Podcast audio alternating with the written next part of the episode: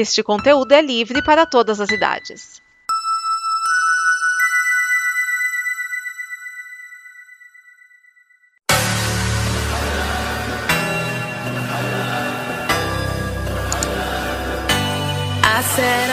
Alô, cambada! Bruno Urbanavicius traz até vocês mais um episódio do Combo Copa América, este podcast que aborda o torneio de futebol sul-americano de seleções em sua edição de centenário, realizado no nosso amado, cansado e maltratado Brasil. Em paralelo com a Copa do Mundo de Futebol Feminino, realizada na França, que está sendo abordado pelo Combo Copa Feminina, assim como vários outros podcasts e uma ampla grade de programação sobre música, cultura pop, seriado, cinema, etc que você pode encontrar no site comboconteúdo.com. Lembrando que é tudo uma palavra só, não tem acento e como se escreve com K. Voltando ao, ao tema central deste programa, que é a Copa América, começou hoje a segunda rodada da fase de grupos, no caso com os dois jogos do grupo A. Mais cedo no Maraca, no estádio do Maracanã, no Rio de Janeiro, cidade mais maltratada ainda do que o Brasil como um todo, quando tivemos Bolívia e Peru. E no final das contas, o Peru acabou vi, triunfando sobre a Bolívia de virada por 3 a 1 Eu prefiro não imaginar todos os trocadilhos estilo quinta série que podem ver de uma frase dessas. Mais tarde, depois da novela, em Salvador, Meu Amor Bahia, no estádio da Fonte Nova, tivemos outro jogo duro, duro de assistir, evidentemente. No caso, seleção brasileira, que eu prefiro chamar de timinho da CBF, contra a possante, a inacreditável, a incomensurável seleção da Venezuela. E como podemos perceber no jogo de hoje, o futebol venezuelano andou se desenvolvendo muito nos últimos anos, ou então pode ser aquela coisa. Assim, o, o pessoal aprendeu a correr do país, né? Porque tá, tá um salve quem puder, e aí acabaram transplantando isso para dentro de campo.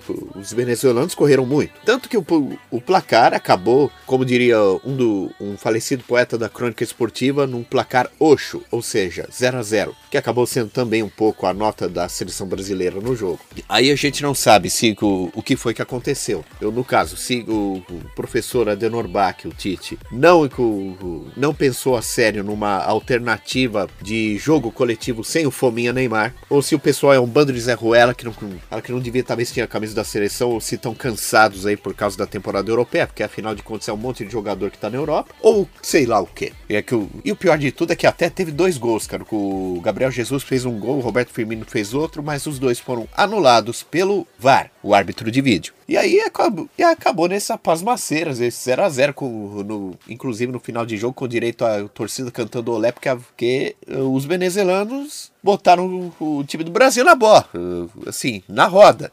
Merecer que o time da CBF mereceu o olé.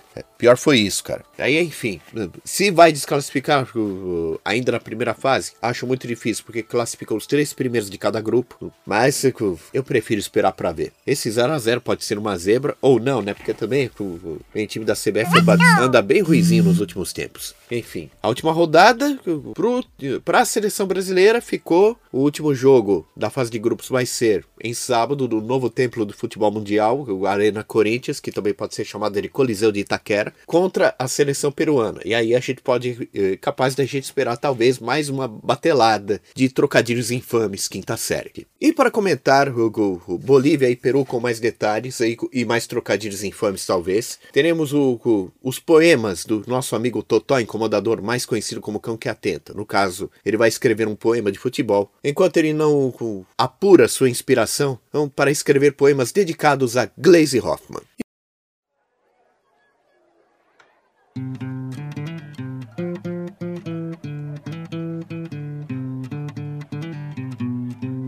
Olá, meus amigos, sou eu, seu Deus único e encarnado, com mais um jogo a ser comentado. O grupo A pelo Brasil é liderado, mas as outras equipes o deixaram embolado. A Bolívia pretendia pontuar após o primeiro jogo perder, mas o Peru tinha um time competitivo e prometia endurecer. O Peru iniciou querendo arregaçar, mas a Bolívia sabia se preservar. A Bolívia jogava com muita paciência, pois o Peru mostrava toda a sua potência. Do jeito que a Bolívia estava os passes a errar, estava fácil a sua área o Peru penetrar. A Bolívia demorou no jogo a atacar, esperando o Peru desprevenido pegar. A Bolívia mais consistência parecia ter, mas o Peru a envergadura conseguia manter. Num lance polêmico, o peruano Zambrano na mão a bola meteu e assim um pênalti para o Bolívia ocorreu. Marcelo Moreno cobrou e conseguiu marcar. Ele ergueu as mãos aos céus e fez sua torcida delirar. O desafio passou a ser ver o Peru se levantar, pois a Bolívia tomou gosto e com tudo passou a atacar. O jogo o Peru tentava endurecer, mas a Bolívia sabia se defender. Quando a Bolívia ameaçava o jogo dominar, o Peru conseguiu marcar. Guerreiro, o goleiro driblou e golaço para o seu time ele marcou. O Peru toda sua potência conseguiu mostrar, fazendo sua torcida de alegria gozar.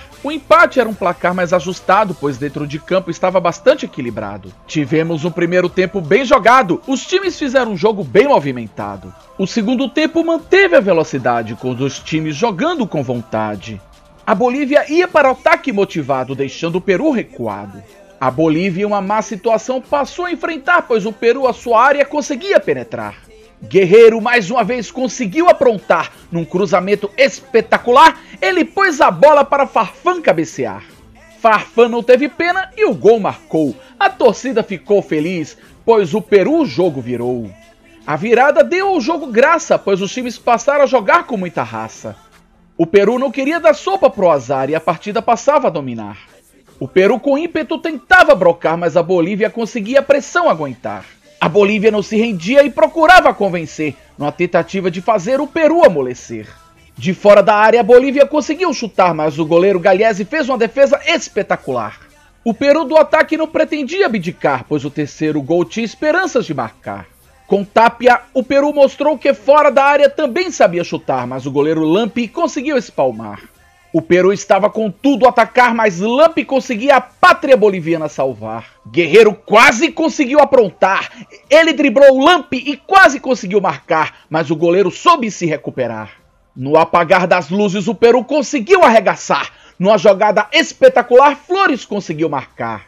Com o terceiro gol do Peru anotado, o juiz deu o jogo por encerrado.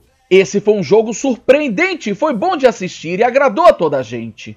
Encerro por aqui e vou me preparar, pois amanhã comentarei Colômbia e Catar.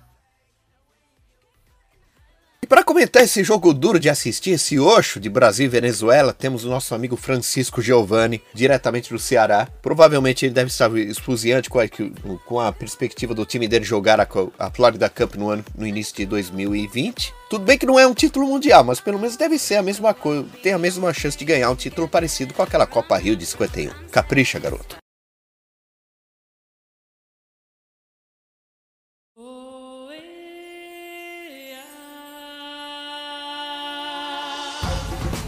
Saudações ouvintes da Combo Copa América. Aqui é Francisco Giovanni na área de novo para mais um comentário sobre o jogo da seleção brasileira e dessa vez jogo contra a Venezuela em Salvador, na Arena Fonte Nova. Aí você que não viu o jogo por algum motivo deve estar se perguntando: pô, Brasil sacolou, né? Botou pra dentro, fez a festa. Não, não, não, não, não foi dessa vez. O Brasil empatou em 0 a 0 com a Venezuela. Tudo bem, a Venezuela não é mais aquela aquela baba que era antigamente, né, no tempo do Ronaldinho Gaúcho, não é, mas também não é uma Alemanha, pelo amor de Deus. Então, se esperava uma vitória do Brasil, com certeza. E parecia no início do jogo que ia acontecer isso. Os 10 minutos, os 10 primeiros minutos do jogo foram agitados, o Brasil indo para cima e quase que saía o gol mesmo. Só que aí começou a esfriar, a Venezuela, a gente tem que louvar aí na Venezuela a dupla de zaga da Venezuela que joga muito, realmente, jogou bastante. É, não teve poder ofensivo, até porque o Alisson deve ter pego duas, três bolas, não teve nenhum nada muito ameaçador para o Alisson no jogo, mas a defesa da Venezuela funcionou direitinho e o Brasil não conseguiu furar a marcação. Felipe Coutinho não jogou bem, o, Ti, o Firmino não jogou bem, mas ele, o Firmino foi é, participou de dois lances que poderiam ter mudado a história do jogo. Né? O primeiro foi o gol do Gabriel Jesus, que entrou no segundo tempo no lugar do Richardson, que fez o gol dele, só que foi marcado no VAR impedimento do Firmino. E aí, mais pro final do jogo, outro gol, dessa vez do Felipe Coutinho, que foi marcado impedimento porque o Firmino estava impedido e a bola bateu nele. E o VAR, mais uma vez, anulou o jogo. Então o Brasil fez dois gols, mas nenhum dos dois valeu. Não conseguiu é, reverter esse, esse resultado, né, a vitória. E a torcida de Salvador que aguentou até quando deu. Quando terminou o jogo, sentou-lhe a vaia na seleção. O Tite demorou muito para botar o Everton, Cebolinha, que a torcida pedia, pedia. E ele até fez o, o, lance do gol né, do Felipe Coutinho. Ele cruzou na área, Felipe Coutinho fazer o gol, mas acabou não valendo. Então fica aí o grupo indefinido, o grupo A, o grupo do Brasil, ficou tudo para sábado, Brasil e Peru, né, na Arena Corinthians, e no outro jogo, Venezuela e Bolívia. Olha só Venezuela. No primeiro jogo contra o Peru, teve dois gols do Peru anulados pelo VAR. E hoje, contra o Brasil, dois gols anulados pelo VAR também. Venezuela, pelo menos, se não tivesse o VAR, ela já estava eliminada. Coisas do futebol. Pois é isso, gente. É isso que temos aqui na Copa América hoje. Nos vemos no nas próximas edições, né? Com mais alguns. Então é isso de Copa América por hoje. Eu volto na sexta-feira com o resultado do jogo do Uruguai, o segundo jogo que o Uruguai fará, e no domingo com te o terceiro jogo do Brasil contra o Peru. No mais, nada mais. Abraços a todos e até a próxima! Para amanhã, quarta-feira, teremos outros dois jogos dessa fase de grupos, agora dedicados ao grupo B. No caso, um grupo que está ficando bastante interessante, Lucante, mais até do que eu esperava. Às 18h30 da tarde, mais conhecido como 6h30 da noite. É, porque nessa época do ano tá mais para 6h30 da noite mesmo. Lá no, no Panetone, o estádio do Morumbi, no bairro paulistano da Vila Sônia, barra Jardim Leonor, teremos a Colômbia contra a surpreendente e sul-americaníssima seleção do Catar. Eu treinando para a Copa, ver se não muito feio na Copa do Mundo de 2022. A Colômbia, no caso, que está líder do grupo. Vamos ver como é que se sai esse duelo de titãs. E mais tarde, no horário depois da novela, se bem que eu acho que na TV aberta não vai passar esse jogo. No Mineirão, daquele inesquecível 7 a 1 teremos Argentina e Paraguai. Será que podemos apostar em mais um vexame da seleção argentina? Tudo bem que no Paraguai não vai ter o craque Angelo Romero, né? Mas acho que pelo menos o irmão dele vai estar. Mas, mas sei lá, acho que pelo menos um empate o Paraguai arranca. Lembramos a vocês que se que gostaram do nosso trabalho, quiserem apoiá-lo a nível financeiro, nós temos o nosso Apoia-se. É só vocês, para financiarem o conteúdo da manhã, vocês podem acessar apoia.se barra combo, lembrando que combo se escreve com K, e descobrir como apoiar o nosso trabalho. É tudo por hoje, amanhã teremos mais Copa América. Fiquem com o saxofone da Baker Street e até o próximo Tostão da Minha Voz.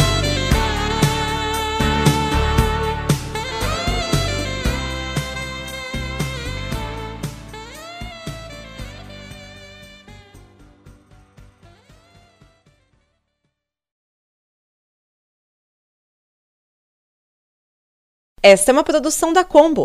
Confira todo o conteúdo do amanhã em nosso site comboconteúdo.com.